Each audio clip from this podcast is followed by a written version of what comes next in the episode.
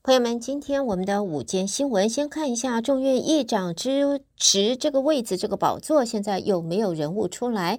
在众院共和党人举行了闭门会议之后，提名党内第二号人物斯卡利斯来竞逐议长。接着呢，呃，就是要接替被罢免的麦卡锡。但是由于不同派系分歧相当的严重，估计斯卡利斯是没有能够获得足够票数，因此众院就暂时休会，没有第一时间安排全院表决。分析说呢，斯卡利斯可能还需要争取党。有支持，毕竟 Jordan 得到的是前总统川普的支持。部分党内提名时支持 Jordan 的议员也不愿意改变他们的立场。为了避免节外生枝，共和党得要先协调自己内部的分歧。共和党在昨天完成了党内提名之后，Jordan 还没有摆明立场，而他的发言人表示他没有公开支持斯卡利斯，但是也没有反对，只是形容共和。和党存在分歧。这一届众院一月份宣誓就职之后，麦卡锡是经过十五轮投票才当选议长的。过程中，他向保守派是屡屡让步许多，呃，这个允许对方啊掌握多项议事大权，以至于上任之后处于弱势。到了九月底，政府停摆危机逼近时，他有多次提案都没有办法获得保守派支持，最终得与民主党结盟通过临时拨款款案，因此被保守派议员发起罢免动议。他成为美国历来第一名被逐的众院议长。另外呢，来自纽约州的部分共和党籍联邦及州众议员提出了一项决议案，要求将再次陷入丑闻来自纽约州的本党联邦众议员桑托斯啊，George Santos 逐出国会，而桑托斯则重申无意辞职，并且说他要证明他自个儿是清白的。在这个纽约州共和党籍联邦众议员德埃斯波西托在呃。X 平台上说，他将提出一项把桑托斯即呃逐出国会的决议案。纽约州共和党籍的州众议员拉洛塔和劳勒有五个人共同提案，驱逐桑托斯要将要要求联邦众议院三分之二的议员投下赞成票。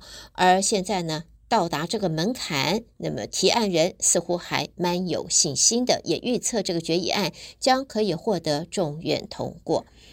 好，接着我们看到总统拜登现在宣布，现在政府将会呃成立一个新的规定，来禁止商界向消费者胡乱收费，到时候包括了银行、酒店、电信、网上售票这些行营行业啊，都是打击的对象。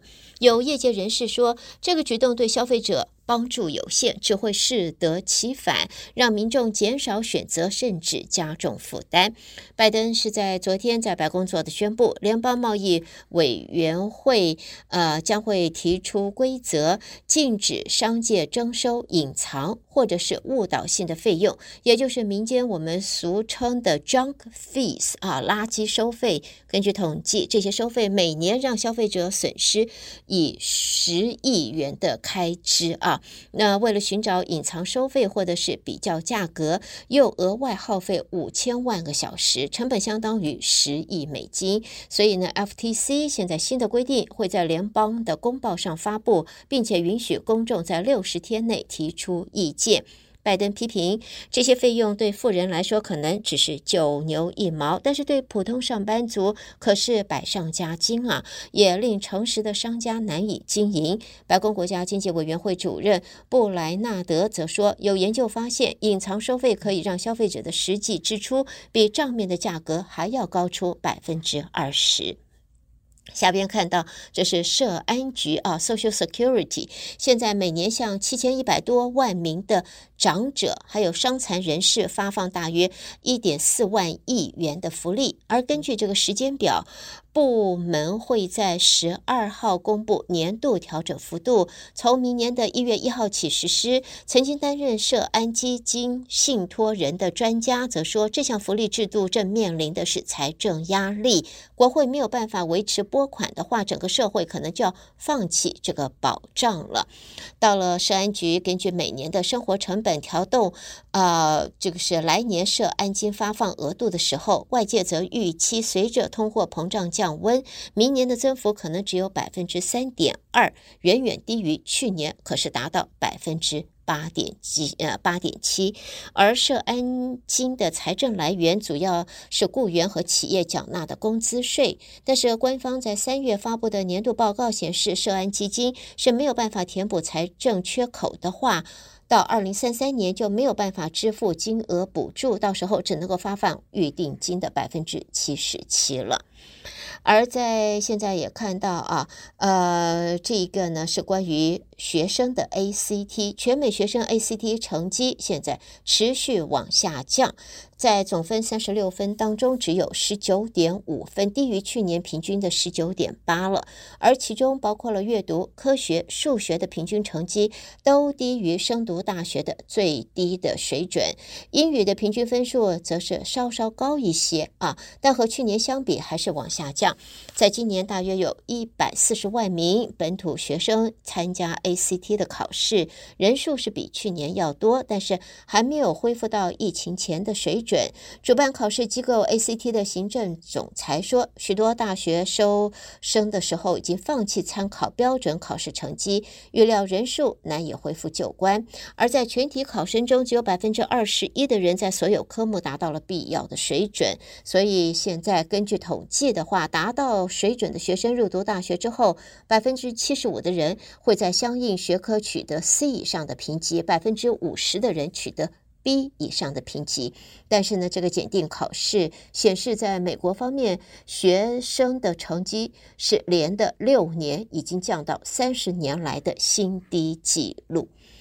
好，我们在新闻方面看到亚特兰大的消息啊，这是在呃亚特兰大的机场昨天发生的一处持刀伤人案。那么，这是一名女子接连刺伤了三个人之后被逮捕了。初步调查，这个疑犯和伤者是互不相识，所以他为什么会犯案呢？这个动机有待调查。然后最后看奥克拉荷马州有一名法官，他在审理的时候。有没有在专心啊？这个是很大的问题啊！法官审案的时候不专心，在干嘛呢？在玩手机呀！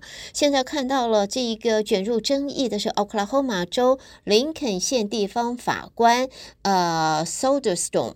那么州最高法院受理当地司法委员会投诉，现在首席大法官发出文件建议将他撤职，因为呢他在审理谋杀案的时候利用手机发送了五百多条的短信。五百多条的 text messages，这个样子，他如何能够专心审案，能够知道这个控方跟辩方，这个被告和这个提控的人到底之间是怎么样子的情形？整个案件是如何发展？证人的证词又是如何？他如何能够做最终的一个呃公正的一个判决？所以，执法的法官在这个审审案当中，居然发送五百多条的 text messages，真的应该。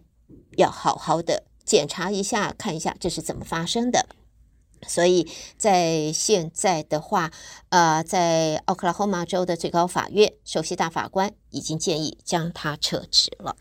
好的，朋友们，这是带给大家在今天我们的。午间新闻，胡美健为朋友们编辑播报，谢谢收听。那么，在我们休息以前呢，关于在 Bel-Air Urgent Center 百丽门诊中心的讯息，在这下边提供我们朋友做个参考。在十月十四号星期六。这一天呢，就是这个星期六啊，我们有两场的活动，一个在早上，一个在下午。我们先看早上的，这是由曾飞为大家带来的胜利人生下半场，在早上的十点钟。展开，地点在六一零零 Corporate Drive Suite 二八九。那么曾飞要和我们的朋友们来讨论，怎么样来安排好，让你的退休之后的现金不要断啊，还一直不断的进来。那么所谓的 long-term care，还有生前福利、长期照顾、生前福利到底是什么？另外，重大疾病的解决方案，以及退休之后的医疗保险，那就是 Medicare 方面呢？还有呢，传承的安排要怎么做？所以呢，曾飞说啊，这个人生的胜利的下半场，应该是健康、安全和呃这个财富增长。